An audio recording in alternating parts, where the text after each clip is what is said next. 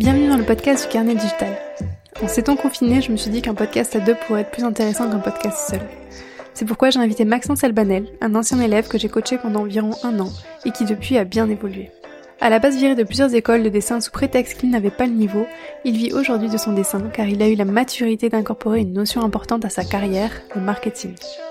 Souvent considéré comme un gros mot pour les artistes les plus conservateurs, il n'empêche que c'est ce maillon manquant qui lui a permis de développer son projet, la publication de son propre livre de jeux de rôle. On parle aussi de campagnes de financement participatif de type Ulule, d'impression à la demande, de la différence entre auto-édition et autoproduction, et finalement de ces nouveaux moyens qui permettent aux illustrateurs de vivre de leur art sans pour autant dépendre d'un client. Voici donc ma conversation avec Maxence Albanel. Bonjour Maxence et bienvenue dans le podcast. Euh, bonjour Sandre et euh, merci de m'accueillir dans ton podcast. Avec plaisir. C'est vraiment un plaisir de t'accueillir aujourd'hui parce que euh, du coup pour les personnes qui ne te connaissent pas, en fait Maxence, tu es un ancien élève que j'ai coaché. Il y a et j'ai regardé tout à l'heure le Skype, mais euh, ça fait un an pratiquement que on ne s'est pas parlé sur Skype et qu'on ne s'est pas parlé tout court finalement de vive voix. Et du coup, je me suis dit qu'on pouvait profiter de ce confinement pour euh, un petit peu discuter ensemble, pour voir comment ça s'est passé pour toi déjà euh, le coaching à l'époque, comment tu l'as vécu, et surtout ce que t'es devenu. Peut-être te présenter, peut-être un petit peu euh, qu'on voit, on reprenne peut-être depuis le début pour savoir pourquoi est-ce que tu as décidé de prendre du coaching avec moi, comment ça s'est passé, quelle est ta prise de décision, quels étaient tes problèmes, et puis on viendra un petit peu à qu'est-ce que tu es devenu si ça te va. J'ai 25 ans, juste pour pour qu'on fasse un peu par rapport à l'âge et tout ça, pour mon parcours. j'ai fait 4 ans d'école d'art, sachant que j'ai été viré toutes mes écoles d'art parce que en fait ils me trouvaient nul j'étais nul en dessin et ils trouvaient que j'avais pas le niveau que c'était pas mon truc à moi le dessin je vais changer de job. Et moi bah tu sais quand quand t'aimes un truc tu peux pas c'est tu dois le faire. Et c'est pour ça que je me suis dit bon ok euh, bon voilà bon j'ai été viré partout je fais quoi? Euh, j'ai aucun diplôme euh, je suis un peu paumé. Et euh, je sais pas pourquoi mais à un moment j'étais tombé sur une de tes vidéos YouTube et genre t'avais fait un sondage mais un gars que t'avais de décrire en fait le sondage ça me faisait penser à Antoine BM en fait Ok. Et, direct je me suis dit attends euh, j'ai l'impression qu'il y a un truc, tu vois. Et, et après, je t'ai envoyé un message, je crois, j'ai dit, hey, mais tu connais pas Antoine BM Et tu m'avais dit que oui. Et après, je me suis dit, ah ouais, mais attends, euh, du coup, ça veut dire que cette fille, elle mélange le dessin et le marketing. Et je me dis, mais c'est ça qu'il me faut. Et c'est là où on a commencé à, parler, on parlait du coaching. Et je me suis dit, ah ouais, mais en plus, euh, voilà, je suivais déjà tes vidéos et je me dis, bah ok, on va, on va tester. Et j'avais pris, je crois, au début 10 heures, euh, tu sais, le pack euh, normal, quoi. Ouais. Et on a tout de suite accroché parce qu'en fait, j'avais l'impression qu'on se comprenait vachement bien niveau euh, dessin comme marketing. Du coup, j'ai trop accroché, quoi. Je me suis dit, ah ouais, mais en fait, c'était exactement cette personne qu'il me fallait, quoi. Juste, juste pour ceux qui connaissent pas du coup Antoine BM, ce serait peut-être intéressant de, de qui voient un petit ah, peu, parce que c'est vrai que on a un peu tendance, nous, c'est vrai qu'on a tendance à, à, connaître un petit peu tout ça et parler de ça entre nous. Mais c'est vrai que pour pour les artistes entre gros guillemets, le marketing, c'est plutôt un gros mot et je pense que c'est du coup intéressant de peut-être de parler d'Antoine BM. Donc euh, Antoine BM, pour ceux qui le connaissent pas, c'est euh, un YouTuber slash plutôt entrepreneur. À la base, c'est plutôt un entrepreneur, hein, mais qui évidemment est présent sur YouTube euh, et qui justement partage des astuces et des, des, stratégies marketing. Du coup, marketing, c'est un petit peu l'art de de se vendre, vendre son vendre son art, vendre son produit. Alors, il est pas spécialisé, spécialisé particulièrement dans le dessin, mais mais c'est vrai que ses conseils sont applicables aussi au dessin. Donc c'est peut-être pour ça que tu as senti une, un lien parce que moi-même je regardais ses vidéos à l'époque, ça je regarde un petit peu moins maintenant, mais mais c'est vrai que on a un peu tendance à se dire il faut qu'on travaille son dessin à tout prix, alors que potentiellement le marketing aussi est quelque chose d'important et euh, c'est en ça peut-être que euh, que je, que je t'ai semblé différente de d'autres profs, j'imagine. Bah c'est ça, mais c'est exactement ça. Bah je t'ai trouvé, je me suis dit bah super, on, a un peu les mêmes terrains d'entente et moi je voulais vivre de mon dessin. Franchement, euh, enfin c'est c'est ça mon but dans ma de mon dessin, de mes illustrations et mes produits en ligne. Je crois que le, coaching a duré environ un une bonne année, je crois quand même. Ouais, je pense qu'à peu près un an, peut-être un tout petit peu moins, mais à mon avis c'était pratiquement un an, ouais. Ouais, ouais, du coup, euh, enfin finalement les 10 heures sont devenus euh, plutôt euh, oui, oui, il y a eu, il y a eu beaucoup plus que 10 heures. Hein. Je me souviens qu'il y a eu beaucoup plus que 10 heures. T'en avais pris plusieurs fois des packs. Euh, Mais c'est vrai que, je pense que avec toi, c'est vrai que c'était assez différent. D'habitude, les coachings sont plutôt axés dessin, euh, pur et dur. Euh, même si maintenant je, m'adapte un petit peu parce que les coachings que je prends sont plus des personnes qui ont suivi des formations chez moi parce que du coup ça me permet de savoir quelles notions ils ont déjà acquises et quelles notions ils n'ont pas acquises et du coup que je peux leur apporter en coaching. Avec toi ce qui était intéressant c'est que tu avais notamment fait euh, Emile Cole. Alors t'avais pas terminé du coup euh, le cursus c'est ça? Non, j'étais 41e sur 42e.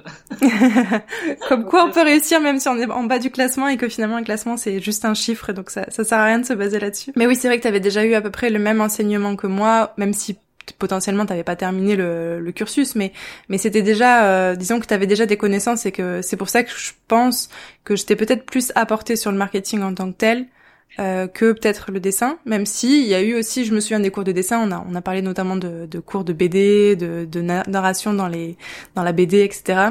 C'est surtout ça euh, auquel je me souviens avec toi. Parce qu'en fait, là, j'ai essayé de m'en souvenir et je me suis dit qu'en fait, ce que j'aimais bien, en fait, dans tes cours, c'était ce côté, faisais marketing et dessin en même temps, mais dans le sens où tu me préparais plus, en fait, à devenir illustrateur et pas forcément m'améliorer techniquement, tu en dessin, même si évidemment, je me rappelle des cours et ça, ça m'a marqué. Il y a des fois où, voilà, moi, j'en avais marre, en fait, de mon faible niveau en dessin et je dis, je, je me suis dit, ok, Sandre, est-ce que tu peux juste euh, me corriger à balle un dessin? Et je me rappelle, t'étais ultra tatillon et tout ça et je me suis dit, mais waouh, c'est ouf.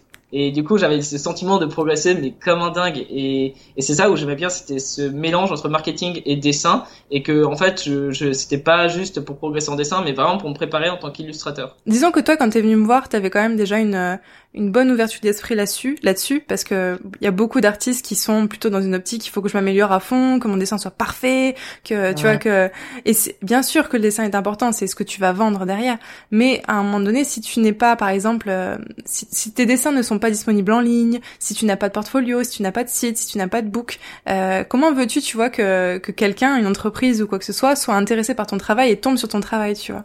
Et je pense que toi, tu avais justement cette maturité de base qui est quand même, alors du coup, quand tu venu me voir, t'avais quel âge à peu près? Attends, je crois que je envoyé un message en 2017 pour te dire que j'allais prendre des cours avec toi. Euh, je crois du coup en 2017 j'avais 22 ans. T'étais quand même relativement jeune. À 22 ans, on n'a pas trop. En tout cas, moi je sais que moi, à 22 ans, j'avais pas encore euh, connaissance de tout ça. Tu vois, je commençais un peu à peine à comprendre que c'était important, mais c'est vraiment le départ, quoi.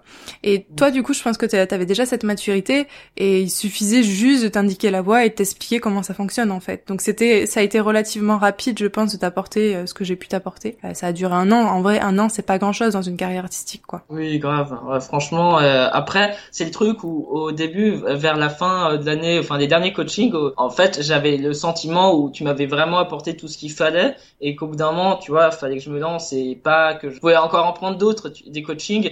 Mais je me dis qu'il fallait aussi que je prenne mon envol et que je teste des choses et que si ça allait pas, je me suis dit dans tous les cas, euh, s'il y a un problème, je peux toujours revenir te voir et te demander des, des conseils ou des trucs comme ça, tu vois. Mm. Ça c'est pareil, c'est une maturité assez importante que t'as parce que c'est euh, c'est pareil. Tu vois, moi je suis je suis toujours là pour euh, expliquer aux élèves, pour leur donner des conseils, pour leur donner mon avis. Euh, après, ce que je répète souvent, c'est que j'ai pas la réalité quoi.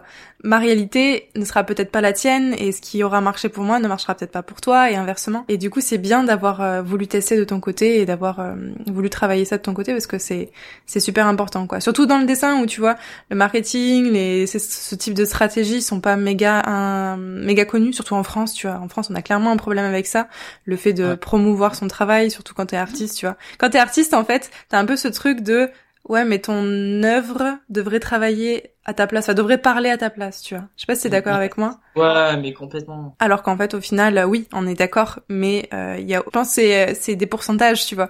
C'est à toi de décider où est-ce que tu veux mettre le pourcentage de marketing et le pourcentage de, de travail, de, de, dessin. Et, et parfois, je pense travailler sur ton dessin versus travailler sur ton marketing.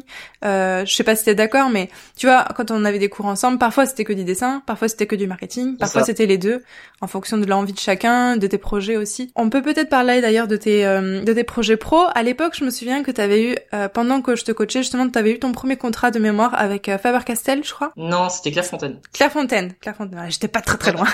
Clairefontaine. mais, mais, mais, par contre, ça m'a fait rire parce que Faber-Castell, euh, j'avais envoyé mon book et ils m'ont fait rire parce que du coup, j'avais envoyé un truc assez, je sais plus ce que j'avais envoyé, mais en tout cas, ça leur avait marqué et ils m'ont envoyé, ils m'ont dit bon, on aime beaucoup votre démarche et tout ça. du coup, pour vous remercier, on vous offre des fournitures en dessin. Du coup, j'ai eu des fournitures gratos en dessin, mais trop sympa quoi. Et du coup, t'avais t'avais eu quelque chose en échange? T'avais dû faire quelque chose ou? Non, du tout. Ils m'ont dit qu'en fait, en ce moment, en fait, c'était pas, enfin, ils développaient pas leur compte. Hein. J'avais proposé un truc dans le genre euh, d'illustrer pour eux, je sais pas quoi, mais ils cherchaient pas d'illustrateur à ce moment-là. Mais euh, je sais pas pourquoi, mais j'avais tourné ma ma lettre de motivation ou ouais mon speech d'une manière que où ils m'ont répondu très gentiment et ils trouvaient que c'était euh, surprenant ce que je disais ou je sais pas quoi. Et du coup ils avaient ils avaient bien aimé. Et mais je me rappelle plus ce que j'ai dit. C'était ça un truc qui sortait de l'ordinaire. C'était pas bonjour je suis illustrateur tenez mon book tu vois. Ouais ouais ouais clairement. Ouais. t'arrivais à sortir du lot euh, et du coup ils t'ont remarqué pour ça. Alors t'as peut-être pas eu de contrat à cette époque là pour ça mais en tout cas euh, voilà t'as eu un retour et c'est déjà bien. Fourniture de, de, de dessin gratuit c'était cool Ouais, c'est déjà ça de gagner et puis surtout ça te permet de comprendre que en face c'est des humains aussi, tu vois, que c'est possible et que t'as le droit d'oser, euh, tu vois, d'envoyer un message comme ça. Mais c'est ça et, euh, et et ouais, et du coup pour en revenir à Clairefontaine, du coup, euh, ils m'ont contacté mais j'étais comme un dingue hein. Enfin Ah, c'est eux qui t'ont contacté en plus, attention, c'était pas toi. Non. Ah, OK, d'accord. Fontaine, non, c'était eux qui m'ont contacté. Euh, en fait, c'est pas Clairefontaine directement, mais en fait, je travaillais euh, pour Clairefontaine. En fait, c'était une autre société qui euh, qui gérait la page Instagram de Clairefontaine, mais ça reste Clairefontaine, quoi. Mais euh, du coup, c'est eux qui m'ont contacté parce que ce qui est c'est assez drôle et c'est là où où je vais faire un parallèle avec ton coaching, c'est que tu te rappelles, on travaillait beaucoup mon identité graphique et, et justement, tu me disais non, mais mais il faut que tu te spécialises dans le, dans, dans le dessin noir et blanc parce que c'est ton truc. Et du coup, j'étais en train de me spécialiser vraiment dans le dessin noir et blanc, l'architecture, etc. Et justement, ils m'ont, contacté via Instagram en, en, me disant ah ouais, on aime énormément tes architectures, on aimerait vraiment euh, te recruter du coup pour euh, illustrer pour Clairefontaine du coup. Ouais, parce que tu avais trouvé justement ce qui faisait ton unicité, ce qui faisait que t'étais, euh, t'étais toi en fait, ce que tu es Maxence et qu'est-ce qui fait que tu es toi et que tu peux proposer que quelqu'un d'autre ne peut pas proposer quoi. Ce que tu fais clairement moi je pourrais pas le faire. Déjà parce que ça me plaît pas, tu vois, de base et que je l'ai pas travaillé donc c'est pas un truc qui m'intéresse particulièrement. Donc c'est vrai que c'était c'était un des, des trucs qui était intéressant aussi dans dans, dans les échanges qu'on a pu avoir à ce moment-là. Ouais. Donc ça c'était un de tes premiers contrats du coup finalement. Euh, non, j'en avais eu euh, mais après c'était pas des contrats type dessin euh, dessin pur et dur, tu vois, je, je devais m'occuper euh, mon tout tout premier contrat, je l'ai eu un mois après être sorti des, de ma dernière école d'art où en fait je devais je, je devais développer une page euh, Facebook. Enfin voilà, bon, c'était un petit contrat qui a duré deux mois. Ouais, mais c'était pas lié au dessin. C'était non, disons que je faisais des visuels, mais le dessin c'était pas ça le truc quoi. Voilà, je dessinais pour les visuels, mais c'était pas. Enfin voilà, c'était le mélange entre community manager et euh, le dessin aussi. Enfin voilà, c'était les deux en mélangés. Ok. Une fois qu'on a arrêté le coaching ensemble, qu'est-ce qui s'est passé? Parce que moi, du coup, je n'ai pas eu de nouvelles de toi depuis. On s'est un peu tenu au courant, tu vois, de temps en temps par message, mais c'était pas, euh, voilà, euh, c'était pas plus que ça. Donc, est-ce que tu peux nous expliquer un peu ce qui s'est passé depuis? Alors, il s'est passé beaucoup de, de, de choses foireuses. c'est important de le dire, oui. Non, mais c'est vrai. Euh, après ton coaching, je me suis dit. Euh oh là là, euh, enfin, je commençais à me dire, euh, bah, j'avais envie d'explorer autre chose et euh, de commencer à faire mes erreurs et faire mes trucs, etc. Et en fait, j'ai fait mais plein d'erreurs tout le temps, quoi. C'était pendant des mois, j'ai, j'ai galéré parce que en fait, eh ben, ben, je testais des trucs et je me suis dit, ok, moi, qu'est-ce que je veux faire concrètement? Je veux faire, je veux être illustrateur. J'ai pas envie de forcément être prof de dessin, même si je l'ai été parce que j'ai été prof de modèle vivant et tout ça. Mais j'aime, mais voilà, c'est pas mon essence, tu vois. Mm-hmm. C'est, moi, je, suis plus illustrateur.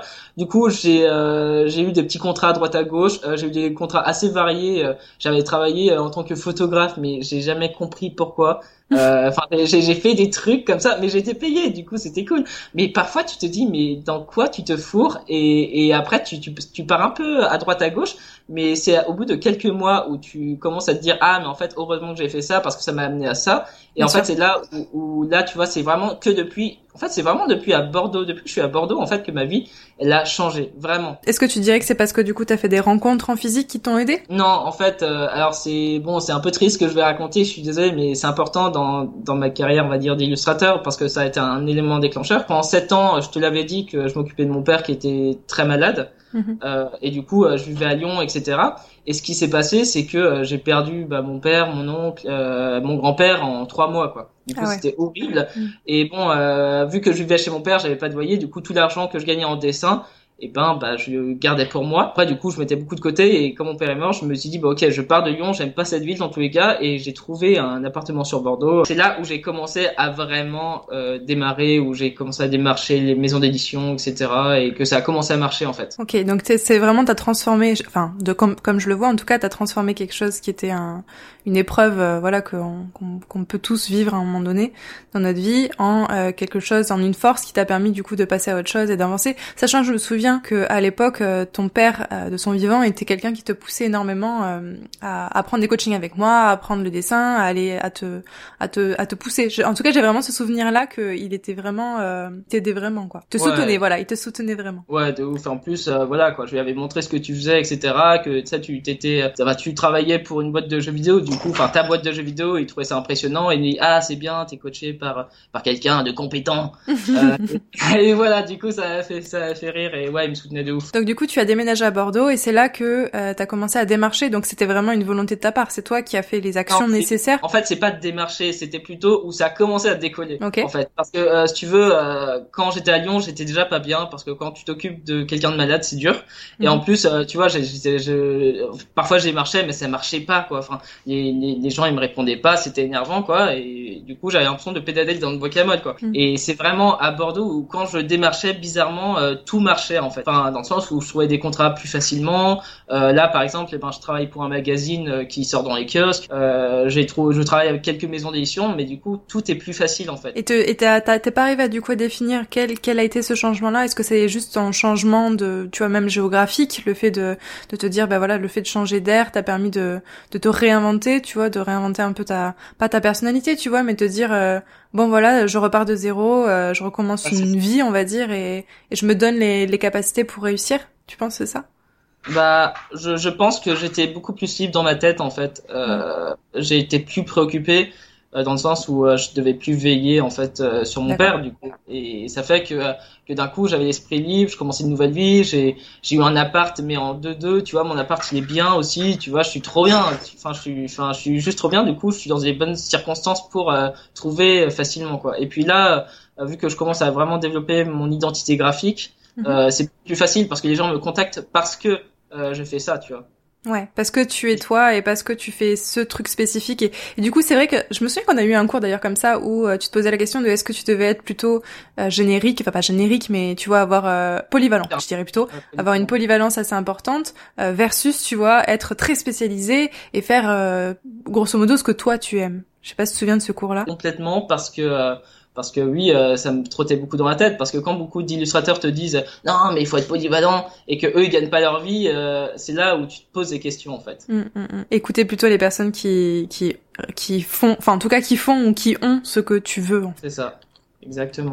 Donc c'est vrai que du coup tu t'es plutôt spécialisé. Donc au final tu fais très peu, très peu de choses euh, qui ne te plaisent pas? Ou enfin comment ça se passe actuellement là au niveau de tes contrats? Est-ce que tu te retrouves à faire des contrats qui sont un peu plus trop, enfin un peu polyvalents, génériques on va dire, ou est-ce qu'au contraire tu fais des choses très spécialisées et très euh, nichées dans une niche quoi? Alors là moi mon objectif quand même cette année c'est de plus travailler en freelance, c'est de vendre euh, que des produits sur internet, de mes dessins, des produits que je développe. Par exemple j'avais développé un carnet, on en avait parlé je crois euh, voilà, je développe des cartes postales, mais des choses un peu débiles, tu vois, des, des choses à des pros, des goodies, quoi. Mais ça, c'est plus quelque chose que je préfère faire, euh, d'envoyer des colis, créer des produits, en fait, que forcément euh, donner des cours de dessin ou, ou être ou être freelance, en fait, parce que je me rends compte que la plupart des contrats, c'est compliqué parce que la plupart, en fait, respectent pas ton métier et mm. c'est super énervant. Et du coup, maintenant, quand, quand j'ai un contrat, quand quelqu'un me contacte, et eh ben, je facture ultra cher, tu vois. Comme ça, je suis sûr que, voilà, le gars, je lui dis, bon, voilà, ça, c'est mes tarifs. Si si t'as pas envie, euh, si si t'essayes de baisser mon, enfin, je lui dis pas ça, mais en gros, le gars, euh, je, le gars, il, comprend bien que euh, c'est mes tarifs et que je veux pas les baisser, quoi. Oui, c'est la valeur que c'est ta valeur que tu te portes à toi-même, à ton travail, et que de toute façon, si la personne n'est pas intéressée en face, bah c'est pas grave. Il y a d'autres illustrateurs. Simplement, toi, tu baisseras pas parce que c'est ça correspond à ce que tu vaux, quoi, parce que t'as défini que tu valais en fait, tout simplement. Et ça, c'est pareil. C'est une forme de maturité que peu de peu d'artistes ont. Enfin, je sais pas, c'est de la maturité ou une forme d'estime de, de soi ou de respect de soi, parce que on a tendance à, tu vois, à se dire qu'on n'est pas assez, qu'on dessine pas assez bien, que on sera pas assez rapide, que voilà, X ou Y. Et donc, du coup, on se dit, en baissant mes tarifs, peut-être que, tu vois, ça me permettra de ah compenser mon manque, tu vois. Et c'est, c'est triste parce qu'au final, en effet, t'as raison, la plupart des, la plupart des clients euh, ne respectent pas ton travail parce qu'ils ne se rendent pas compte du travail derrière. En fait, dans tous les cas, si quelqu'un essaie de baisser ton tarif, c'est un mauvais payeur. Et dans tous les cas, il, il fera tout pour pas te payer. En fait, c'est c'est j'ai remarqué, c'est pour ça qu'il faut jamais baisser ses tarifs. Enfin, c'est mm. le truc, euh, c'est tu peux faire des packs de tarifs, tu vois. Tu peux dire, voilà, si tu prends 5 illustrations, je te le fais à, à je sais pas, 150 euros au lieu de 200 euh, euros l'illustration, tu vois. Mais, mais si la personne négocie trop, enfin, laisse tomber, quoi. Ouais, c'est que déjà elle a du mal à voir euh, la, valeur que tu peux apporter dans, dans ton travail. Et surtout, je pense qu'il y a une différence aussi entre euh, une personne qui vient te chercher parce que tu fais quelque chose de spécifique versus euh, bon bah c'est toi qui l'as démarché parce que t'étais dans un dans un, dans un moment où t'avais besoin d'argent tout simplement. Et encore une fois, cette histoire d'argent qui est toujours présente parce que moi elle me semble méga importante. Si tu ne peux pas payer ton loyer et que t'es toujours dans la survie constante, et je le dis parce que moi je l'ai vécu pendant des années, hein, pendant dix ans à la sortie de la à la sortie de l'école, en ayant monté mon studio je, je l'ai vécu ce truc-là, tu vois, de, de, bouffer des pâtes parce que bah, tu gagnes pas assez, de baisser ta valeur constamment parce que bah, parce que t'assumes pas pleinement qui tu es, ce que tu fais, etc. Euh, et, et, ça c'est très important parce que tant que tu n'as pas cette indépendance financière, euh, qui te permet de choisir tes contrats, bah, jamais tu pourras vraiment, en tout cas à mon sens, tu pourras jamais vraiment te révéler en tant qu'artiste. Mais je peux peut-être me tromper, hein, mais en tout cas c'est comme ça que je le vois. Et j'ai l'impression que tu le vis à peu près comme ça aussi. Ouais, non mais complètement. Mais c'est pour ça, on se comprend sur ça, c'est que c'est qu'au bout d'un moment, tu vois, être illustrateur, c'est un job. Euh, D'ailleurs, euh, tu te rappelles ou pas euh, Je sais que tu connaissais Lorraine Barrios. Oui. Oui, on était dans la même promotion à Emicole. Et elle, elle m'a raconté que je crois qu'elle a je sais pas si elle m'avait dit qu'elle, elle a galéré à Emile Cole, et moi je t'avais dit euh, vers le début hein, de nos coachings, ouais, moi mon rêve c'est de devenir un peu comme elle, tu vas vendre des mhm. produits sur internet. Et j'avais j'avais pas mal parlé avec elle où elle me disait qu'en fait elle, euh, ce qui s'est passé, c'est que au début, elle, elle, elle, répondait à des commandes et finalement, bah, elle en avait marre des gens qui essayaient de de euh, bah, justement de baisser les prix. Du coup, c'est pour ça qu'elle a commencé à vendre des produits sur internet. Euh, après, peut-être qu'elle a changé, mais je sais qu'il y a quelques années de ça, c'est ce qu'elle disait. mais je trouvais ça super intéressant et, et je trouve que c'est toujours bien d'avoir des modèles comme ça, des gens qui, qui qui font ce que tu fais, qui vivent de de ça en fait. Bien sûr.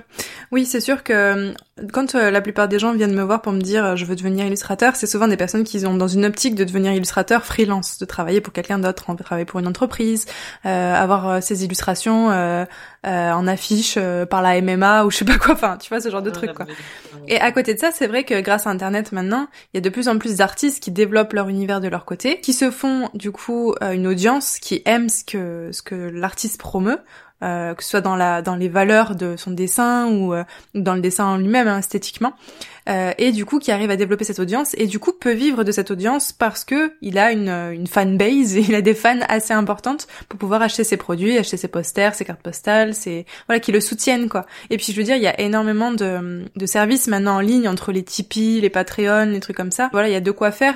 Si euh, t'es assez passionné par ce que tu fais toi et que et que ce que tu fais aussi euh, parle à d'autres personnes, touche d'autres personnes euh, et que t'arrives à trouver ton audience comme ça, je pense vraiment qu'il y a beaucoup plus de chances d'arriver à trouver son audience et d'en vivre que tu vois aller démarcher et, et aller faire la, la manche pour que, que tu vois un, un patron daigne te donner euh, ce que tu demandes en fait tout simplement quoi. Euh, donc là euh, depuis euh, hier je crois que c'est ça, il est sorti en papier, t'as sorti un, un, livre du coup. Quand on faisait notre coaching, euh, on parlait de BD du coup, mm, mm. que tu, tu m'entraînais sur la BD, que moi je voulais faire une BD et en fait j'y arrivais pas, j'arrivais pas à faire de BD. Je me dis mais zut je sais pas faire de BD parce que mon niveau je l'aimais pas et, et j'avais du mal avec les cadrages du coup, je me dis, ok, mais j'ai quand même envie de faire un truc sur l'univers. Et déjà, ça commençait, tu vois. Enfin, je t'en avais déjà parlé, mais ça, ça ressemble plus du tout à ça. Et après, j'ai commencé à un peu euh, galérer. J'ai, j'ai essayé de faire des BD qui ne, qui, que j'arrive, euh, que j'arrivais pas à faire en fait. Et du coup, j'ai commencé à dire, ah, et si je faisais du jeu de rôle, j'adorais faire du jeu de rôle. Je t'en avais parlé. Ouais. Je me souviens euh, d'ailleurs que c'est un truc que j'avais relevé chez toi parce que moi moi-même j'étais intéressée par le jeu de rôle. Bon, je, je me suis je m'y suis toujours pas mise, hein, mais euh, je me souviens que j'en, je voulais en parler avec toi parce que c'était quelque chose que j'appréciais quoi. Ouais, le jeu de rôle c'est génial, mais c'est une niche, une toute petite niche. Du coup, euh, c'est vrai que c'est pas quelque chose de très répandu. Je mais justement, c'est peut-être ça qui est intéressant justement. C'est le fait que justement c'était une niche dans une niche. Euh, si tu si tu parles à tout le monde, tu parles à personne, tu vois. Alors que si tu parles à un tout petit groupe de personnes, t'as plus de chances de trouver justement ton audience. Donc je pense que t'as bien fait d'aller vers ça. Mais pardon, je t'ai coupé, je te laisse continuer. T'inquiète. Euh, et, et, du coup, euh, justement, bah, je commençais à me dire, je vais faire un livre de jeux de rôle. Moi, j'étais un gros fanatique de jeux de rôle durant euh, 5 ans avec mes potes. On se faisait vraiment de 17 heures par jour en vacances pendant une semaine, mais c'était complètement ma boule. Et on était complètement tarés. Et, et je me dis, mais c'est énorme. Pourquoi les gens connaissent pas? Il faut que je crée un univers dessus. Il faut que j'arrive à à motiver les gens à faire du jeu de rôle. Parce que honnêtement quand tu fais du jeu de rôle tu voyages en fait. T'es t'es là mais tu voyages dans un autre monde. T'es un super héros c'est c'est ouf en fait. Et quand ton personnage a deux doigts de mourir t'es en train de chialer parce que ton personnage est en train de mourir. Et c'est là qui est énorme parce que les gens ne savent pas en fait. Et, et je me suis dit bah je vais créer un univers de jeu de rôle Et en fait, je voulais un univers de jeu de rôle avec des musiques en rapport et je suis tombé sur en fait un compositeur, j'adorais sa musique et j'ai contacté, je dis hey, ça te dit de faire les musiques pour mon jeu de rôle? Et il m'a dit ses tarifs, bah je lui dis bah voilà, c'était tarif, euh, je le paye, tu vois, parce que j'aime sa musique, je veux pas le payer parce que c'est pas cher ou trop cher, tu vois. Ouais. Parce que j'aime ce qu'il fait. Et c'est le souci, c'est que quand quelqu'un euh, aime un truc, bah en fait il met le prix en fait. Mm, mm, mm. Ou alors c'est qu'il aime pas assez pour pouvoir payer le tarif, mais en tout cas, euh, oui, tu t'adaptes aux tarifs qui te sont proposés clairement. Ouais. C'est ça. C'est, euh, ça m'a fait rire parce que j'avais bossé euh, euh, deux semaines en tant que salarié dans une boîte qui vendait des chaussures. Euh, je vais pas citer le nom de la boîte, mais du coup, je sais pas, bon, je parlais avec des clients parfois, et je sais plus pourquoi, euh, j'avais parlé un peu de mon métier et tout ça, et le mec, il disait non mais moi j'ai, j'aimerais, moi j'aimerais bien écrire un livre et tout ça, mais j'ai pas d'argent pour payer un illustrateur, et le mec, il dépense 400 euros dans des choses, s'il te plaît. Et c'est là où je me dis, comment te dire? Ouais. L'argent, l'argent aussi est, est, un, est un bon facteur pour comprendre euh, où est-ce que tu décides de mettre ton énergie. Si tu mets ton énergie dans des chaussures, évidemment, bon ben, tu le mets pas ailleurs et tu le mets pas dans tes, dans tes rêves, dans tes, dans tes, tu vois, dans tes projets. Donc ça prouve bien que ce projet-là, t'en parles beaucoup, mais au final, t'as pas spécialement envie de passer à l'action, tu vois. Si vraiment c'est un projet qui te tient à cœur, euh, tu trouves toujours un moyen, tu vois, tu toujours trouver un moyen pour, euh, pour pouvoir investir là-dedans. Alors si t'as vraiment pas l'argent, ça peut arriver bien sûr, hein, tu vois. Logiquement, moi je considère que quiconque potentiellement nous écoute à un minimum d'argent, tu vois. Ça veut dire que tu as accès à Internet, t'as accès à un ordinateur ou un téléphone, enfin un smartphone, t'as un minimum, tu vois. On a toujours tendance, moi la première, à dire ah j'ai pas d'argent, j'ai pas d'argent. Oui, mais après faut vérifier aussi où est-ce qu'on dépense son argent. Tu vois, il y a des personnes qui vont aller à Starbucks pour dépenser 8 euros pour un café. Bon bah après voilà, faut faut définir quelles, quelles sont tes priorités. Euh, tes actions et le temps que tu mets dans certaines activités prouvent ton investissement et, ta volonté dans certains projets, mais ton argent aussi est, est un bon facteur pour comprendre euh, dans quoi tu mets ton énergie. Et parfois, on se rend juste pas compte, évidemment, parce que parce que voilà, un Starbucks à 8 euros, moi, c'est le genre de truc que je pourrais le faire une fois de temps en temps, tu vois, mais parce que je me dis que c'est un événement, tu vois. je vais le siroter, le machin. donc c'est important. Ok, je veux bien que tu nous parles un petit peu plus du coup de, de ton projet. Euh, donc c'est un livre de jeu de rôle. Alors moi, je, moi, alors j'y connais pas grand chose en jeu de rôle, et puis je vais considérer que l'audience non plus n'y connaît pas grand chose. Donc est-ce ah que tu peux nous détailler un petit peu qu'est-ce que c'est exactement, à quoi ça ressemble, enfin qu'est-ce que qu'est-ce que c'est quoi? Alors le jeu de rôle c'est quoi? C'est euh, un jeu, c'est un, un mixte entre le jeu de société et euh, l'improvisation.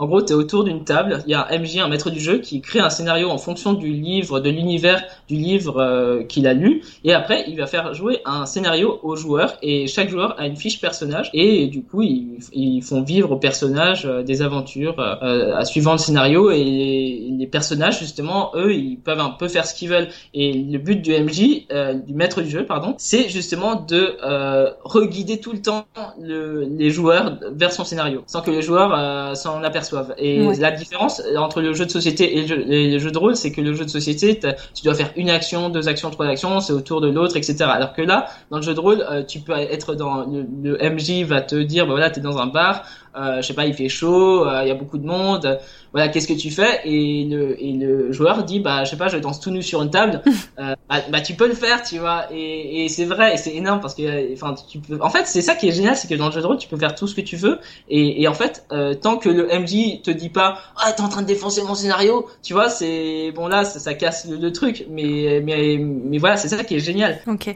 Et du coup, ton livre, en fait, exactement, ça c'est quoi? C'est justement un support pour le MJ C'est un jeu de rôle à part entière avec euh, la partie univers où c'est euh, le domaine de Sid Mills, mais euh, c'est toute une région en fait. Mais Sid Mills, c'est la ville principale où c'est très orienté ésotérique, alchimie. Bah oui, c'est ça, un peu euh, sinomancie, euh, c'est des jobs que j'ai un peu créés, mais en gros c'est pour montrer l'ésotérisme du jeu, où les, les, aventuriers vont explorer la ville, ils voudront développer leurs énergies ésotériques, et voilà, le but c'est de découvrir aussi les mystères de la ville ou de la région, et c'est ça le but. Et il y a des règles de jeu, il y a euh, voilà, il y a tu pour jouer, tu as une fiche personnage avec des règles, etc. Donc, ce si je comprends bien, c'est un livre où à l'intérieur tu vas avoir. Euh, j'essaie de, de l'expliquer de manière pragmatique parce que je suis quelqu'un de pragmatique, ça me permet de mieux comprendre. Mais c'est euh, donc tu vas avoir une partie description d'univers en fait où tu vas décrire un univers tel qu'il est avec, j'imagine, euh, le lieu géographique, la politique, les espèces présentes, etc. une partie du coup avec une trame principale, donc il y a une réelle histoire que le MJ doit suivre, c'est ça? Non, même pas. En fait, c'est juste, en fait, pas du tout. C'est ça, c'est dans les extensions qui vont venir. c'est juste l'univers. Là, je juste l'univers, les villes, comment elles se construisent, l'architecture, l'ambiance générale, si la ville c'est une ville qui est considérée comme riche ou très pauvre. Enfin, tu vois, tous les détails un peu techniques de l'univers que les MJ pourront reprendre dans leur scénario. D'accord. Et euh, à l'intérieur, du coup, tu as créé des personnages qui sont des personnages un peu principaux. Si on devait comparer, par exemple, à un film, tu as donc, euh, on va dire le cadre, le contexte. Donc, on a dit euh, l'aspect géographique, etc., politique, machin. et tu as des personnages principaux, on va dire, ou pas du tout? C'est vraiment quand c'est toi en tant que joueur qui dois créer ton propre personnage. En fait, il y a des métiers. Tu choisis un métier, par exemple, je sais pas, t'as envie d'être un alchimiste. Il y a l'alchimiste, il y a la fiche de l'alchimiste. Euh, tu vas dire bah, ok je joue un alchimiste voilà il a ces compétences là ces compétences là tu vas tirer les dés euh, tirer les dés ça veut dire que tu vas voir combien euh, t'as je sais pas en intelligence en ésotérisme euh, et en physique. Et en fait suivant les dés bah voilà tu vas tu vas jouer une personnalité euh, plutôt plutôt peut-être timide plutôt peut-être je sais pas grande gueule. Enfin tu vois c'est c'est en fait en fonction des dés que tu tires et eh ben tu vas adapter ton personnage D'accord. Et du coup, il n'y a pas vraiment de visuel de personnage euh, autre que du PNJ, enfin du personnel, du perso comment c'est d'ailleurs PNJ, personnage non joueur. Je vais y arriver. Des personnes non joueurs, mais du coup il y aura pas vraiment de, de ouais de, de rôle principal du genre euh, peut-être je sais pas s'il y a un roi et le roi il est connu, donc euh, du coup tu vas représenter le roi. Est-ce qu'on a ce genre de choses ou pas ah, Non, non pas, pas, En fait non dans le jeu de rôle, disons que c'est une imagination commune, euh, c'est dans le sens où il n'y a pas de visuel concret, il y a des visuels dans le livre hein, pour euh, se représenter un peu euh, le style graphique du livre, mais en soi, euh, tu imagines ce que tu veux et il n'y a pas de, de, personnages principaux en fait. C'est chaque, chaque, joueur est le, est le héros de son histoire. Et c'est et en fait en fonction de tes actions, tu vas avoir plus ou moins, tu vas augmenter tes compétences ou tu vas peut-être perdre un bras en combat, je sais pas. Et en fait, chaque chose que tu vas faire, bah va avoir des conséquences sur ton joueur. Bien sûr.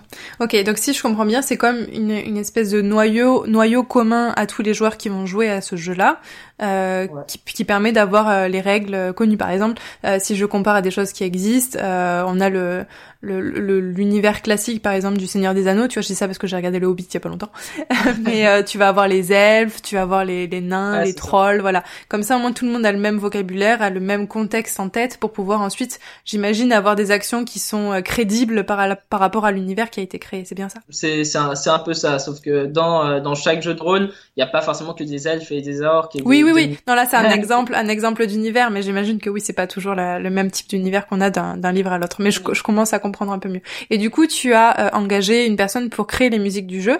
Donc, j'imagine que c'est des musiques. Comment ça se passe? Tu, c'est comment tu fais pour les écouter? C'est un truc. Je peux là, si je veux les écouter, je peux les écouter directement, ou est-ce qu'il faut que j'achète le livre? Il y a un, CD, je sais pas, ça existe encore les CD ce qui s'est passé, juste pour revenir dans le contexte de, la création du livre, c'est que euh, quand j'ai commencé à, à, créer le domaine de Sid Mills, euh, bah en fait, et eh ben je commençais à écrire, etc. Et j'ai, je commençais à bien avancer.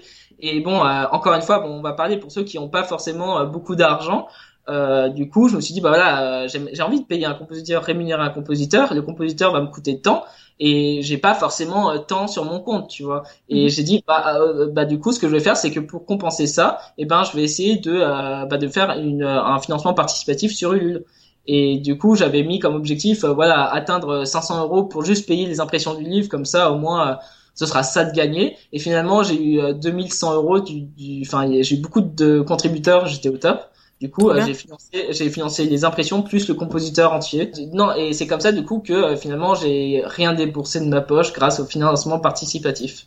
Ok. Et euh, alors, est-ce que du coup, tu aurais des conseils pour pour les personnes qui veulent, qui voudraient potentiellement sortir un projet en financement participatif? Parce que du coup, comment ça se passe? T'avais déjà une audience qui t'a permis du coup de financer ça Est-ce que tu arrives à définir qui sont ces personnes qui ont qui ont décidé d'acheter? Est-ce que c'est des personnes qui sont tombées sur la page d'accueil de Ulule parce que on voit ton projet en page d'accueil? Je sais pas exactement tu vois comment ça se passe. Est-ce que tu peux détailler un petit peu plus euh, Alors le, financement le financement participatif pardon, tu vas déjà rire mais il y a, y a des gens parfois qui me contactent euh, qui euh, qui me disent euh, ouais voilà j'ai un projet de financement participatif. Parce qu'en fait moi je suis un accro au financement participatif. Je crée des campagnes très régulièrement. Et du coup ça fait que je commence à avoir d'expérience dedans. Mhm. mais du coup voilà moi je sais que maintenant ça ça m'éclate de coacher du coup des gens qui pour les aider à créer leur financement participatif Mhm. c'est des trucs un peu à part. Là, il y a, y a, y a quelqu'un là qui m'a contacté pour ça il y a pas très longtemps. Du coup, on va voir ce que ça donne. Mais voilà, le financement participatif, pardon, c'est c'est un art à lui tout seul. Franchement, la première campagne de Sid Mills.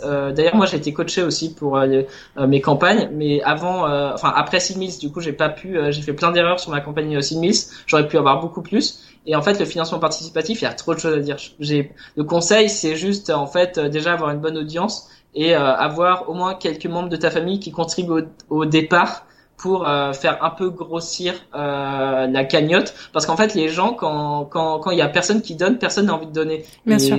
c'est ça qui est horrible c'est qu'en fait j'ai eu de la chance c'est que j'ai eu quelques membres de, de, ma famille qui ont direct donné. Du coup ça a fait grossir la cagnotte et du coup il y a ensuite des inconnus qui ont commencé à donner D'accord. Et ces inconnus, du coup, c'est, tu peux, t'arrives à définir si c'est parce qu'ils venaient de ta page Facebook ou, ou de ah, Ulule en, tant que, en tant que tel? Inconnu, je, je dis euh, plutôt en, fait, euh, bah, c'est soit de l'audience, soit des gens qui viennent d'Ulule.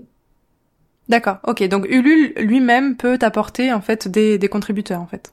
Alors juste petite précision, euh, Ulule peut t'apporter des contributeurs si euh, ton projet est bien placé, parce qu'en fait, t'es es classé hein, sur Ulule, euh, t'as un classement. Euh, si par exemple t'es tout en bas du classement, euh, ouais, bonne chance pour que tes contributeurs donnent. Mais tu vois, Sid Mills, j'ai eu une chance de ouf, mais vraiment parce que ma famille a énormément donné au début. Du coup, je crois qu'à un moment, pendant deux trois deux trois jours, j'étais quatrième, je crois, en, en classement.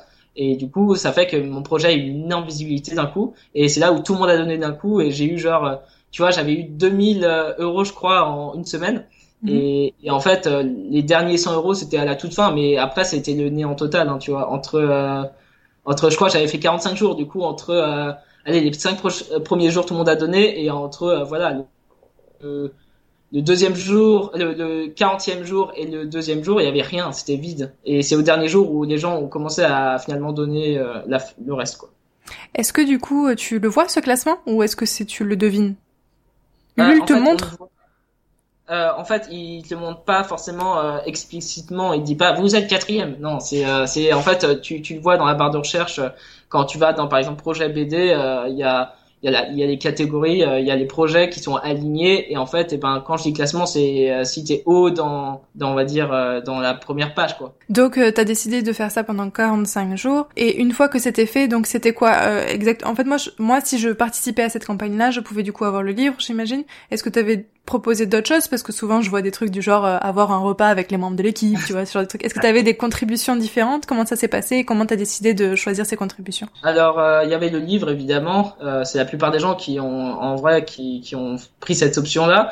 Il y avait aussi il y avait quoi? Il y avait aussi choisir sa musique. en gros, ce sera à toi de choisir le style de la prochaine musique. il y avait quoi? Il y avait le livre en PDF. Il y avait toute la bande son que tu pouvais avoir, tout ça, tout ça, quoi. Et en fait, sur Ulule, euh, si tu contribuais à Ulule euh, quand c'était euh, à ce moment-là sur Ulule, le livre était moins cher et tu pouvais avoir les bandes son et un PDF du coup du livre moins cher aussi. T'as un avantage du coup de le prendre tout de suite plutôt que de le prendre plus tard parce que du coup là maintenant, si les personnes qui nous écoutent là ont envie d'acheter ton livre, comment ça se passe exactement En gros, ils vont sur sur Etsy, sur ma boutique Etsy. D'ailleurs, j'ai changé plein de fois de boutique e-commerce. ils vont sur ma boutique, ils l'achètent. le livre, il est en, à 49 euros, c'est le prix un peu standard du jeu de rôle. c'est les livres de jeux de rôle sont souvent très chers. Euh, parce qu'en fait, si tu veux, il n'y a pas beaucoup d'impression. Du coup, euh, on a besoin, euh, tu vois, de, de se faire un peu, bah, il faut vivre quoi. Du coup, tu as besoin de se faire une marge quoi. C'est pas comme un roman classique que tu peux vendre 10 euros, mais qui est en grande distribution. Là, c'est une petite distribution. Enfin voilà. Quoi. Et du coup, les gens commandent sur Etsy. Euh, voilà. Euh, et après, je leur envoie le lien euh, Podia ou Podia, c'est mon autre boutique e-commerce et du coup, ils, ont un lien de téléchargement et téléchargent toutes les musiques. D'accord. et concernant le, moi, je suis intéressée par l'impression parce que tu vois, je connais très très peu moi le milieu de l'impression. Je connais beaucoup plus évidemment le milieu numérique, etc. comment du coup tu as fait pour démarcher, pour pouvoir justement imprimer ton livre? Est-ce que tu allais voir une, je sais pas moi, une imprimerie? Est-ce que tu est-ce que des services en ligne? Comment ça se passe? Alors, ce qui s'est passé, c'est que euh, il y a, moi, je travaille beaucoup avec les imprimeurs, de plusieurs imprimeurs, mais là, je travaille beaucoup avec un imprimeur en particulier. Bon, c'est pas lui qui a imprimé du coup euh, Sid Mills parce que euh, parce qu'en fait, je savais pas qu'il imprimait de livres tout simplement. Du coup, j'ai été bête parce que j'aurais pu passer par lui. Mais je, je me suis dit, ok, bon, je vais trouver un imprimeur très fort dans les livres. Et je me dis, oh tiens, et si je prenais l'imprimeur de Glénat Edition Du coup, j'ai cherché, euh, mais qui euh, qui est l'imprimeur de Glénat Edition Et j'ai trouvé. Et en fait, euh, l'imprimeur de Glénat Edition, c'était Pulsio. Pulsio Print, en gros, c'est une grosse, c'est une entreprise franco-bulgare, Bulgarie, je crois. Ça se dit Bulgare, comme ça. Bulgare. Bulgare. Du coup, été contacté et du coup, j'ai un peu parlé avec eux. Je, leur ai dit, bah voilà, moi, mon livre, je veux qu'il fasse telle dimension, je veux ce papier-là précisément, je veux cette couverture-là, couverture. du coup, ils me proposaient des choix, mais je voulais, j'avais quand même des trucs spécifiques. J'avais une idée de ce que je voulais dans mon livre. Du coup, ils ont dit bah ouais, ça on peut le faire, on peut le faire, on peut le faire. Et après bah voilà la qualité. Bah, on parlait, on parlait aussi de la mise en page pour pas que ça, parce qu'en fait, il est vu que quand tu vas dans euh, une imprimerie, tu dois imprimer minimum 100 exemplaires euh, pour euh, bah, pour que ce soit pas trop cher quoi. Mhm. Et du coup, tu peux pas te tromper. Du coup, on regardait vachement la mise en page, la couverture, si ça allait ou pas. Du coup, c'était un peu long euh, ce truc de, de, bien cadrer la couverture, de bien faire une belle mise en page pour pas que qu'il y ait des mots ou des phrases qui, qui soient coupées. Et euh, voilà, après ils m'ont envoyé. Euh, T'as fait faire un devis et donc c'était 100 exemplaires minimum, c'est ça? Euh, en, Ouais, en fait, euh, tu peux toujours faire moins, mais ça, en fait, en dessous de 100 exemplaires, dis-toi, c'est une blinde, genre vraiment. Ouais. Genre, en gros, limite, c'est c'est aussi cher que ce que t'as envie de vendre. Du coup, en fait, t'as presque pas de marge, quoi. Ouais. Ouais, c'est toujours un peu le problème. C'est pour ça que peut-être euh, le la, la, solution euh, financement participatif est quand même vachement intéressante parce que ça te permet de sortir cet argent-là pour pouvoir payer justement ton ton imprimeur, j'imagine. Or, euh, si t'avais pas eu ça, t'aurais pas pu et t'es même pas sûr du coup que tu vas vendre euh, assez de livres pour pouvoir être rentable au final. Bah c'est ça. Après, il y a du coup on parlait de, avant l'interview de l'auto-édition et de l'auto-production. Il y, a, y a une différence importante, c'est que l'auto-édition, c'est que quand t'as fini ton livre, tu le mets je sais pas sur Amazon ou tu le mets sur The Book Edition ou sur lulu.com et là voilà tu gères pas les stocks tu gères pas les ventes t'as pas de boutique e-commerce les gens ils achètent ou pas tu t'en fous le système c'est que du coup c'est du print à la demande c'est ça? D'impression à la demande?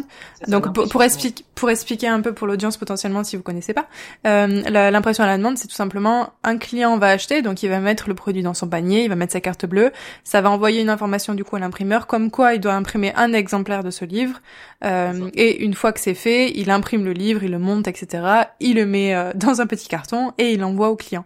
Alors je pense que dans, dans les faits, je pense qu'ils attendent peut-être qu'il y ait genre, euh, je sais pas, 5 ou 10 ventes euh, avant de... Je sais pas trop exactement comment ça fonctionne, ça me semble assez fou de se dire que ils, ils font toute la chaîne de zéro pour euh, un client. Donc ça c'est plutôt voilà de l'impression à la demande. Et toi du coup ce n'est pas ça. donc ça c'est plutôt de l'auto-édition. Toi tu es dans l'autoproduction. Production. Je, je l'appelle comme ça. Je sais pas si c'est ce nom-là, mais j'appelle comme ça. Ça paraît plus logique. En gros, euh, moi je vais, j'ai juste l'imprimeur qui imprime les, livres et moi du coup je les reçois chez moi. J'ai, j'ai les stocks et je gère ma boutique e-commerce quoi. Et après c'est moi qui envoie directement au client. Et ce que j'aime, je préfère ça? Pourquoi? Parce que j'ai le contrôle sur le livre et surtout euh, j'ai pas de gens qui vont prendre une, une marge, une marge, une commission euh, sur d'autres sites parce que je sais qu'il y a des sites qui prennent commission et aussi euh, il y a le coût d'impression du coup tu touches pas beaucoup en fait euh, Enfin voilà, il y a toujours des coûts d'impression et puis t'as même pas ta boutique e-commerce. Moi j'aime pas trop ça, tu vois. J'aime bien avoir ma boutique e-commerce pour faire des packs, pour faire mélanger des produits physiques et numériques, tu vois, faire des trucs sympas quoi, tu vois. Ouais, t'as plus de contrôle sur ton, sur tes stocks, sur ce que t'as envie de faire, etc. Alors que l'impression à la demande, euh, ok, alors c'est une liberté parce que j'imagine que t'as pas besoin de te taper euh, le fait de prendre ton livre, le mettre dans un carton, marquer l'adresse, tu vois. Moi, je vends des trucs, euh, je vends parfois des petites affaires sur le Bon Coin ou sur Price Minister, tu vois, des livres ou des, des jeux vidéo comme ça. bon, ça, ça, me saoule de faire ça, donc donc je pense que c'est pour ça qu'il y a des personnes qui préfèrent le, le déléguer. maintenant, c'est sûr qu'ils prennent des, des un pourcentage de commission qui est beaucoup plus élevé, évidemment, mais tu gagnes la liberté donc c'est vrai, en fonction du type de profil que tu es, euh, soit tu décides de le faire toi-même, mais dans ce cas-là, c'est vrai que ça demande un investissement financier de base, donc potentiellement un financement participatif. Soit à l'inverse, t'as pas cet argent-là de base et euh, tu dois faire tout de zéro et démarcher. J'imagine que c'est beaucoup de travail aussi. Moi, ça me semble énorme comme travail. Euh, tu vois, de, de, contacter, ouais, de démarcher, d'avoir de, toutes ces informations d'impression, tu vois, pour savoir euh, tes marges perdues, etc. Tous, tous ces systèmes-là. Je pense que c'est quand même pas mal d'aller-retour à faire. T'as mis à peu près combien de temps entre la fin de la création du livre euh, de manière numérique, c'est-à-dire voilà l'illustration, montage, mise en page, etc. et les allers-retours avec l'imprimeur? Pas si longtemps parce que j'étais très réactif et eux aussi. Du coup, je dirais un mois.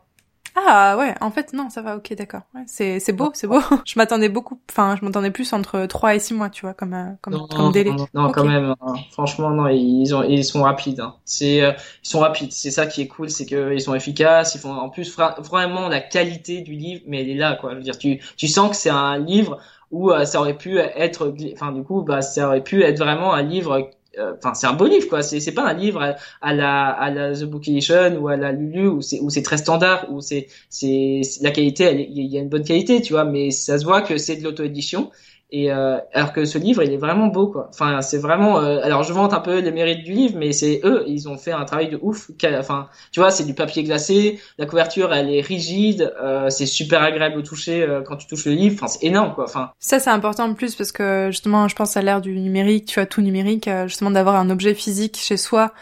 tiré de ton artiste préféré, tu vois, c'est clairement un truc où tu peux te démarquer clairement. Alors c'est du travail, mais derrière, je pense que tu dois être assez fier d'avoir un objet physique. Ouais carrément, carrément. Euh, et puis voilà, euh, encore une fois, c'est pas fait pour tout le monde. Euh, gérer une boutique e-commerce, c'est pas forcément fun tout le temps.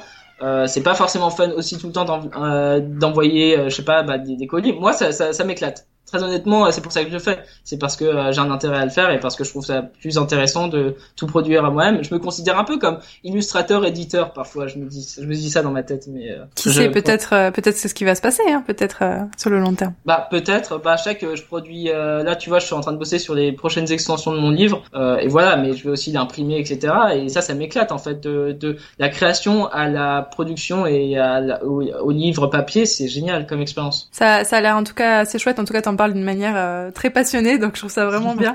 Parce que je pense que ça, en effet, ça plaît, ça plaît pas à tout le monde. Enfin, c'est pas quelque chose qui parle à tout le monde. Et si toi déjà c'est quelque chose qui te parle et qui te plaît, euh, encore une fois, c'est quelque chose qui fait ton individualité et du coup tu peux te démarquer par rapport à, n'importe qui. Donc c'est vraiment chouette. Du coup, actuellement, alors le livre là vient de sortir donc physiquement euh, hier, tu m'as dit, c'est ça, sur Etsy? C'est vendredi, je crois. C'est sorti, mais j'en ai, ouais, c'était vendredi qui est sorti, mais ouais, bref. Début du mois de novembre donc. Et euh, donc c'est quoi là les projets euh, à venir? Donc tu parlais du coup de faire une, euh, une suite, une extension, c'est ça? Ouais, en fait, sur Podia, la, mon autre boutique e-commerce, euh, toi aussi, je crois que tu l'utilises. Euh, j'ai changé maintenant, j'ai changé, ouais, ouais. Ce que je fais, je travaille toujours avec le compositeur où j'ai renouvelé son contrat, ou en gros, juste pour parler un peu, parce que je sais que c'est une question qui me revient tout le temps, c'est ah mais, mais du coup, du coup, comment tu travailles avec le compositeur? Parce que je sais pas, ça, ça, c'est une question, je sais pas, les gens ça les fascine, mais bref, du coup, je vais expliquer quand même. Alors, le compositeur, du coup, ce qu'on fait, c'est que on se parle énormément, je lui envoie des textes ou des illustrations et il compose une musique comme ça. Je lui donne beaucoup de références euh, musicales euh, dans le style euh, Sid Bon, en vrai, il en a plus besoin maintenant parce qu'il est vraiment adapté à l'univers quoi. Il le connaît par cœur il lit dans mes pensées maintenant enfin c'est bon quoi tu vois. Il il y, a, plus de il a plus de, de références il y a plus besoin de ça quoi. Et en, après il s'imprègne du texte il va commencer à composer une minute euh, on a un drive où on envoie toutes les musiques. Je lui dis ok ça tu pourrais le retravailler ça j'aime bien euh. alors je suis un peu relou genre je dis ah j'aime bien euh, le moment entre la 26e seconde et la 31e seconde faudrait que tu le refasses enfin tu vois. C'est des trucs un peu relou tu vois mais c'est ce qui enrichit vraiment la musique et après, voilà, il fait une... après quand, quand la première minute est validée, bah il fait la suite et, et après, je sais que ça va être bon parce qu'en fait, dès la première minute, tu sais que la musique euh, va être bien ou pas quoi. Ouais, va être dans, ce que tu penses ou non. Ouais. Donc vraiment, il fait. En fait, c'est comme s'il faisait un, un peu, si on devait comparer au dessin pour nous, c'est euh, tu fais le croquis d'abord et puis une fois que le croquis est validé, tu fais le reste de l'illustration, quoi. C'est ça. Et là, je suis en train de euh, voir pour janvier si je peux pas embaucher un autre compositeur mais lui il serait dédié en fait que pour les musiques euh, type euh, combat euh, épique et tout ça parce qu'il est vraiment vraiment excellent ce compositeur. C'est un pote en fait qui, qui est très fort sur ça. Et du coup euh, Shadoko euh, le compositeur avec qui je bosse lui il est plus dans l'ambiance ésotérique euh, mystère et tout ça. Il est très fort là-dedans. Et mon autre compositeur du coup bah lui il est très épique dynamique etc et lui et par contre il se chargera que des musiques pour des extensions. En gros on pourra pas les trouver sur YouTube ni sur aucune plateforme. Ouais c'est c'est bien. Tu fais de l'exclusivité aussi comme on disait tout à l'heure ah avec le, le fait que le prix est plus élevé pour le livre mais en même temps c'est de la rareté aussi donc ça, ça justifie le prix quoi. Euh, donc dans les prochains jours, euh, semaines, mois à venir, euh, ça sera ça, l'extension. Est-ce que tu as d'autres projets ou est-ce que tu as d'autres choses Beaucoup trop de projets, c'est horrible. Euh, non, je rigole. Non, mais si, j'ai beaucoup de projets parce que là, tu vois, là, euh, là, j'ai parlé avec une maison d'édition où peut-être qu'ils vont me mettre sur un livre de jeu de rôle hein, en tant qu'illustrateur. c'est pas encore sûr à 100%. Là, on est en train de parler un peu du contrat d'édition. Du coup, on va voir ce que ça donne. C'est pas sûr, mais peut-être que du coup, je vais aussi illustrer un autre jeu de rôle. du coup, je suis trop content.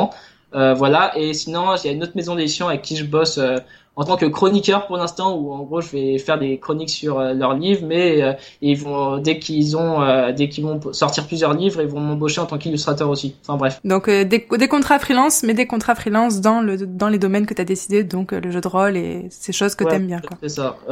et puis en parallèle, bah voilà, je sors des produits régulièrement. je sors des produits régulièrement sur ma boutique. Le, le nom de ton site ou de ta boutique, tu peux nous le donner peut-être? C'est euh, maxencealbanel.fr. En fait, c'est le nom de mon site. Vous trouvez tout là, en fait. Donc c'est là-bas qu'on pourra retrouver plus facilement ton travail. Ouais. Euh, en général, ce que j'aime bien faire, c'est euh, là, je suis plus euh, dans le sens où moi, je privilégie beaucoup Sid Mills. Du coup, j'en parle beaucoup et j'aime bien créer des produits numériques aussi sur Podia.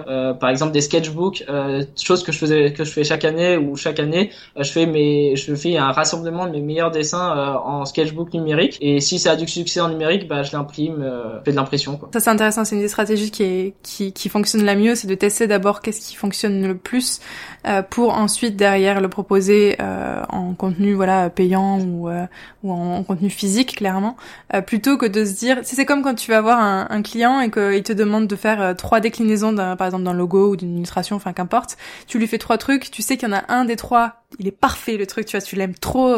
Pour toi, il est, t'as passé trop de temps dessus, il est, il est génial. Et en fait, là, t'as ton client qui en choisit, qui choisit le, le, plus moche, quoi, tu vois, ou enfin celui que t'aimais le moins en tout cas, tu vois. Et en fait, on a toujours une perception erronée entre ce que nous on aime bien et ce que les autres aiment bien. Et si tu, alors c'est important de s'écouter aussi, mais c'est aussi important quand t'es dans une histoire de voilà de, de finance et d'indépendance financière, de, de savoir qu'est-ce qui va plaire aussi en face, parce que c'est c'est le client qui achète, c'est le client qui te fait vivre. Et, et donc c'est pour ça c'est intéressant de, de faire ce système-là, de de proposer d'abord euh, voilà en numérique et ensuite euh, quand ça fonctionne bien de le faire en, en papier.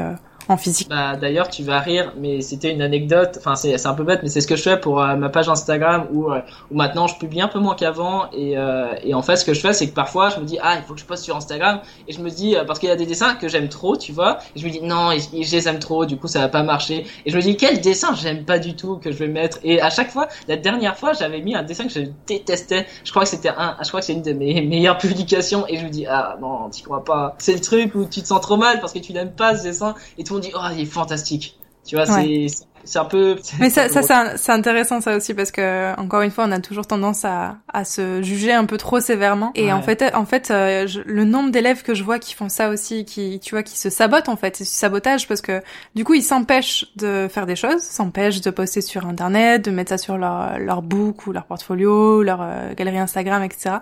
Et en fait, au final, c'est ça qui permet de développer euh, bah, leur audience, travailler plus, pratiquer plus, parce qu'évidemment, quand tu as un retour sur tes dessins, ça te motive aussi aussi en faire plus évidemment parce qu'on est on est humain tu vois on a besoin aussi de, de retour euh, humain quoi de feedback. Juste un truc qui, qui me marque vraiment de plus en plus euh, c'est pour tous les illustrateurs je pense c'est important de le dire. Et bon c'est un peu je sais pas comment vous allez le prendre mais c'est important parce que je pense c'est quelque chose que euh, justement euh, on oublie trop souvent mais mais moi je me dis tout le temps ok quand j'ai un dessin qui a beaucoup de likes je me dis ok super mais en fait c'est pas les likes qui me font vivre. Tu vois les clients qui achètent ce que je fais eux ont tellement plus d'importance parce que c'est eux qui te font vivre. Il faut jamais l'oublier que c'est facile de liker un dessin, euh, c'est facile de le partager, mais il faut jamais se baser sur ça, sur ça, tu vois. Oui, il y a toujours une il y a toujours une différence entre euh, juste un soutien, euh, un soutien facile, type un like ou un commentaire, ce qui est toujours agréable. Encore une fois, on est d'accord. L'idée, c'est aussi de comment dire, de, de changer la vie de quelqu'un, que ce soit juste grâce à un dessin ou tu vois mais euh, d'être sûr que du coup la personne derrière euh, a, conscience de la valeur que tu peux apporter. Et ça, souvent, malheureusement ou non, j'en sais rien, ça passe par la finance parce que bah, c'est ce qui te fait manger en fait, c'est ce qui te fait vivre, c'est ce qui te. Et si tu peux pas, si tu peux pas bah, payer ton loyer, si tu peux pas payer euh, ta nourriture grâce à ton dessin, t'es obligé de faire autre chose, un autre travail qui te plaît pas. Et ce mm. temps que tu passes à faire quelque chose que tu qui ne te plaît pas, bah tu ne le passes pas à faire ce que t'aimes et et bon bref, c'est un cercle, un cercle qu'il faudrait être vertueux plutôt que vicieux, tu vois. C'est ça. Il euh, y a un podcast euh, que j'aime bien. Euh, C'était hier, je l'ai écouté et du coup je voulais t'en parler. Ça me faisait trop rire. C'est le gars, il te racontait qu'en fait, faut pas oublier que on est juste quelques secondes dans la vie de quelqu'un en fait. Euh, surtout sur Instagram et tout ça, on est que quelques secondes. Et euh, faut pas, c'est pour ça qu'il faut pas trop prendre des choses personnellement. C'est que la personne, elle a pas beaucoup de temps. Du coup, c'est que deux secondes. Tu et du coup, c'est un peu triste. Hein, c'est très réducteur ce que je viens de dire. Mais euh, mais c'est ça. Quand tu fais un très beau dessin et que tu dis ouais, mais les gens ils s'en fichent et tout ça. Mais en fait, c'est qu'il y a trop d'informations. C'est pas contre toi en fait. C'est juste mm. que t'es que deux secondes et c'est pour ça que c'est toujours intéressant de produire des choses qui en deux secondes va va dire au gars ah ouais mais j'ai envie d'acheter son truc etc oui c'est sûr que on est il y a énormément de concurrence. Et justement c'est encore une fois cette histoire de trouver une niche aussi parce que quand tu tombes sur euh, imaginons tu vois ton, ton à l'époque où on se parlait et je, pense que c'est ce que ce que tu fais encore en, en ce moment c'est vraiment euh, des, architectures à l'encre des architectures à l'encre euh, c'était c'était ton truc. Je pense que t'as pas changé c'était pas changé non. Voilà. Ben du coup cette niche on va dire que c'est une niche finalement l'architecture à l'encre euh, bah, évidemment, tu auras plus de chances de, de plaire à des personnes qui aiment ça si tu te cantonnes à ce truc-là. Alors, faut pas non plus que tu t'enfermes dans un truc et qu'au final euh, t'aies du mal à en sortir. Mais euh, mais en faisant ça t'es sûr que la personne qui va tomber dessus bah elle va apprécier ce que tu fais puisque c'est si elle te follow si elle a regardé ta galerie c'est pour cette raison là tu vois. Elle est pas venue chercher euh, des animaux mignons au pastel tu vois. Enfin ça ça a pas de sens quoi. Ça c'est important. Et en effet oui comme tu dis t'es juste une microseconde dans la vie de quelqu'un d'autre. Et, et c'est pour ça qu'il faut faire quelque chose de percutant qui qui fasse jouer les émotions et qui qui qui voilà qui soit pas vide de sens non plus. Euh, et je pense que quand on comprend ça, on arrive aussi à, bah, à se connecter à un humain parce qu'en fait c'est ça. Le, le dessin c'est un langage. On essaie de, de, communiquer avec un autre humain euh, par l'image. Euh, et après bon, bah, évidemment il y a toutes les questions ensuite de dessin pur et dur, de, de, de règles et de, de lois à comprendre, la composition, l'anatomie, euh, etc. Mais une fois que tu as passé ce cap-là, euh, la seule chose que tu essayes de faire en fait c'est simplement de communiquer avec un humain. C'est exactement ça. Et d'ailleurs c'est assez drôle. Euh, euh, il y a pas très longtemps, euh, non c'était c'était il y a quelques mois, j'avais un peu googlisé mon nom. Enfin je le, je le fais assez régulièrement, tu sais, comme tout le monde quoi. Et, et quand tu tapes parfois Maxence Alvanel, il y a le mot architecture qui sort et ça me fait. C'est vrai. Mais oui mais c'était mais je, sais plus, je crois qu'il apparaît plus. Mais il y a une période où il apparaissait. Du coup je me dis parce que je crois que que ça veut dire que plus en fait bah les gens en fait c'est à dire que quand t'es quand t'as des suggestions Google, ça veut dire que les gens tapent ce mot-clé, en fait. Si j'ai bien compris. Ouais, et du coup, ça veut dire que ça, ça m'a fait rire ce truc. J'ai rigolé quand j'ai eu. De même, ils ont défini que t'étais euh, la personne qui faisait de l'architecture. Ça m'a fait rire. Mais je sais pas s'il existait encore, mais c'est ça que c'était il y a quelques mois où, où j'étais vraiment en surproduction d'architecture et c'est peut-être pour ça que euh, j'ai dû être googlisé comme ça. Mais bah écoute, merci beaucoup en tout cas Maxence. Euh, J'avais une euh, une petite question, une dernière petite question. C'est euh, moi j'aime bien en fait un problème qu'on a en fait en dessin, c'est qu'on se rend pas compte, tu vois, le, les progrès qu'on a pu faire. donc ce que j'aime bien faire avec mes justement mes élèves, c'est mes anciens élèves du coup maintenant c'est de leur dire, en fait, si t'as, si tu pouvais revenir en arrière et revoir euh, le Maxence de, tu vois, de sortie de l'école, par exemple, quel conseil tu lui donnerais? Euh, D'être euh, téméraire. Ouais. Ouais, je pense. Plus, euh, ouais, téméraire, tu vois, genre pas, pas le courage. Enfin, pour moi, téméraire, c'est le truc où où il y a une partie d'inconscience, tu vois. Tu, sais, tu, tu dis, ok, ok, je vais là, tu vois, et t'es pas en mode trop calculateur, tu ouais, tu, tu, tu fonces en fait. Et puis même si tu te prends un mur, c'est pas grave. Ouais, c'est ça. Je pense que ça, c'est être plus euh, fonce dedans et tu t'en fous en fait de ce qui se passe. Au, au final, faut avoir une dose un peu d'inconscience, je pense parfois. Oser plus euh, avec inconscience, quoi. C'est ça. Mais par contre, à part ça, euh, je pense que heureusement que j'ai fait autant d'erreurs parce que c'est grâce à ces erreurs-là au final que que je suis arrivé là. Et je pense que tu vois, si j'avais si j'avais réussi mon année Emile Cole par exemple, on se serait jamais rencontrés. Et je pense que toi, t'as été vraiment, je pense, le ouais le moteur qui a fait ou euh, qui a fait que je savais où j'allais, même si au début, après, je me suis un peu cassé la gueule, tu vois, mais j'avais une direction un peu plus précise. Alors que, tu vois, je sais que je parle beaucoup avec des gens, euh, à, à deux anciens collègues, et eux, ils sont perdus, quoi. Ils disent, ok, j'ai fait mes, j'ai fait 5 ans d'Emile Cole, mais qu'est-ce qu'ils font après, quoi? Ils font rien. Mm. Ils sont, ils sont en train de faire un job alimentaire et ils ont pas de projet concret, quoi. Ouais, parce qu'ils ont pas eu justement cette, euh, potentiellement ces conseils de professionnalisants derrière qu'on n'a pas, parce que moi, c'est pareil, hein, je les ai jamais eu ces conseils professionnalisants. Il a fallu que je me forge moi-même, il a fallu que je lise des bouquins, il a fallu que tu vois. Euh, et c'est justement ce que j'ai essayé de te partager. Euh, c'est un peu tout ce que moi j'ai pu apprendre, euh, tu vois, en, 10 ans, et essayer de te les condenser en quelques heures et, et essayer de te, te, te, les exprimer de cette manière-là, parce que je pense que les écoles ne te n'ont pas le temps en fait de t'expliquer ça. Je, je, pense que les écoles ne veulent pas. C'est un peu différent. Je pense qu'en vrai, euh, euh moi, si j'étais une école d'art, alors c'est euh, peut-être horrible ce que je veux dire, mais si j'étais une école d'art, j'aurais peut-être pas envie en fait de donner des conseils marketing et tout ça, parce que le problème c'est que l'idée d'une école d'art c'est de faire rêver les gens, et du coup il faut forcément qu'il y ait des gens qui sortent du lot. Faut pas que tout le monde réussisse. Alors c'est un peu cru ce que je dis, hein, attention, hein, mais je pense je pense qu'une école d'art va va pas te former parce qu'en en fait eux ils te forment juste au dessin et ils veulent juste que quelques éléments s'en sortent en fait pour faire rêver les gens. Pas parce que si tout le monde réussit moyennement, il y a, y a, plus personne, tu vois. Si, euh, enfin, si tout le monde réussit, en fait, il y a, y a, plus personne à citer, à montrer du doigt, et c'est c'est pas un bon truc marketing, je trouve. Ouais, et puis il y a des concurrences aussi qui se font, j'imagine, euh, les uns les autres, et du coup ça ça fonctionne pas. Alors que si t'as juste euh, 5 6 personnes euh, dans le lot qui pour chaque promotion qui sort du lot, ça permet justement en effet de les, de les voir briller, et c'est les noms que tu retiens quand tu tu parles de cette école, j'imagine. C'est vrai, j'avais jamais vraiment pensé à ça, mais c'est vrai que ça, c'est sûr qu'une école, c'est une industrie. Et je pense à Imicol, je pense à d'autres écoles. Hein. Faut pas oublier qu'Imicol, moi à mon époque, c'était 8000 euros l'année. 4 ans, euh, ça fait 32 000 euros, quoi. 32 000 euros l'éducation. Alors, je suis contente de l'avoir fait, hein, mais euh, c'est quand même une sacrée somme, quoi. Bah, tu, tu sais, j'y ai pensé euh, avant, euh, quand avant mon coaching, euh, enfin, du coup, avant pardon l'interview. et ben, je me suis dit, et si j'avais converti l'argent que j'étais passé en école d'art dans ton coaching, je pense que, tu vois, tu te rends compte quand même la différence. Les, les gens ne veulent pas payer euh, des, des, coachs en dessin ou des professeurs en dessin parce qu'ils disent ah c'est trop cher. Mais en fait, euh, ce que t'apportes, t'apportes mille fois plus qu'une école d'art à 8000 euros, tu vois. Et ça, faut pas l'oublier que euh, que c'est ça que j'adore dans les cours particuliers, c'est que t'es présent pour la personne. Mmh, tu t'adaptes, tu t'adaptes à la personne en face, ouais. C'est ça. Surtout que quand, quand tu as du coaching comme ça, la plupart du temps, ce que j'essaie de faire, c'est de, de savoir l'objectif de la personne en face, tu vois. C'est un des premiers trucs qu'on a fait ensemble, c'est qu'il fallait qu'on définisse quels étaient tes objectifs. Est-ce que c'était des objectifs en dessin? Est-ce que c'était des objectifs de, de, de, de, de professionnalisant, tu vois? Euh, Et à partir de ça, ensuite, on décide une stratégie. Moi, c'est ce que j'adore faire. Moi, les stratégies, tu vois, c'est mon truc. Étape 1, on fait ça. Étape 2, on fait ça. Tu vois, premier mois, on fait ça. Troisième mois, on fait ça. Et, euh, et je pense que c'est ça qui manque euh, la plupart du temps, c'est avoir une, un recul sur ce que tu fais, avoir un recul sur les étapes. Quelle est l'étape d'après, tu vois? Quand tu sors d'une école d'art, ok, c'est quoi l'étape d'après, tu vois? La plupart du temps, l'étape d'après, c'est tu fais un portfolio et tu essayes de démarcher des, des entreprises. Mais comment tu fais quand l'entreprise, elle a pas besoin de toi, tu vois? Ouais, c'est ça. Surtout dans une époque euh, comme actuellement, tu vois, en époque de, de Covid, euh, où on est dans ouais. la crise et que c'est encore plus compliqué. Euh, ouais, qu'est-ce que tu fais, quoi? Donc c'est vrai que ouais. prendre des coachs peuvent être, ça peut être une solution. Bah, tu vois, j'ai un pote, euh, un, des potes avec qui euh, je garde vachement contact. Euh, c'est un pote de jeu de rôle. Euh, on se connaît depuis euh, maintenant 7 ans et le mec, il a, il a un, un, beau niveau technique. Hein. Honnêtement, il, il, me dépasse en dessin. Hein. Je suis, moi, je suis, je suis pas, moi, je me considère pas comme un très bon dessinateur.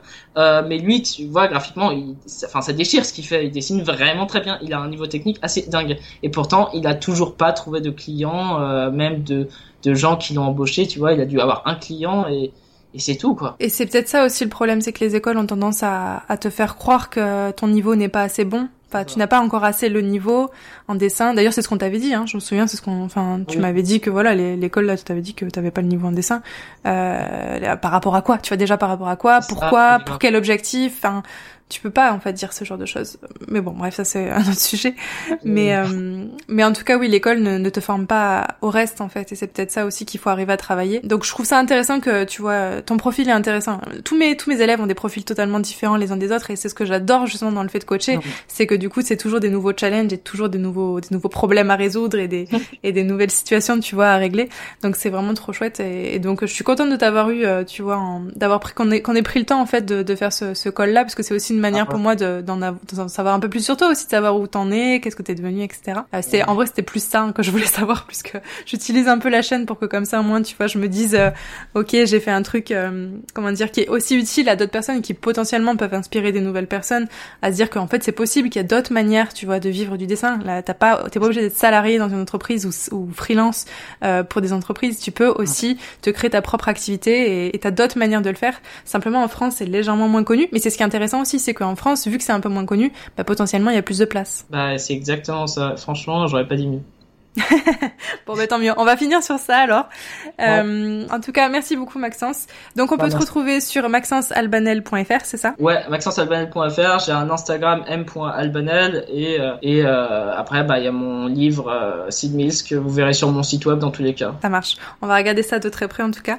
Et oui. puis bah écoute, je te dis à bientôt et puis j'espère qu'on pourra se refaire potentiellement une nouvelle, tu vois, un nouveau podcast ensemble dans je sais pas ouais. un, deux ans pour voir un petit peu où t'en es et comment ça se passe. Ah mais carrément, ça me fera plaisir. C'est vrai que c'est trop bien toujours de communiquer. Et puis bah écoute, je te dis euh, bon après-midi et puis à ceux qui nous écoutent, euh, à la prochaine, au prochain podcast. À bientôt. À bientôt. Salut. Si vous avez écouté cette interview jusqu'au bout, vous pourriez peut-être être intéressé pour que je vous coach personnellement comme j'ai pu le faire avec Maxence.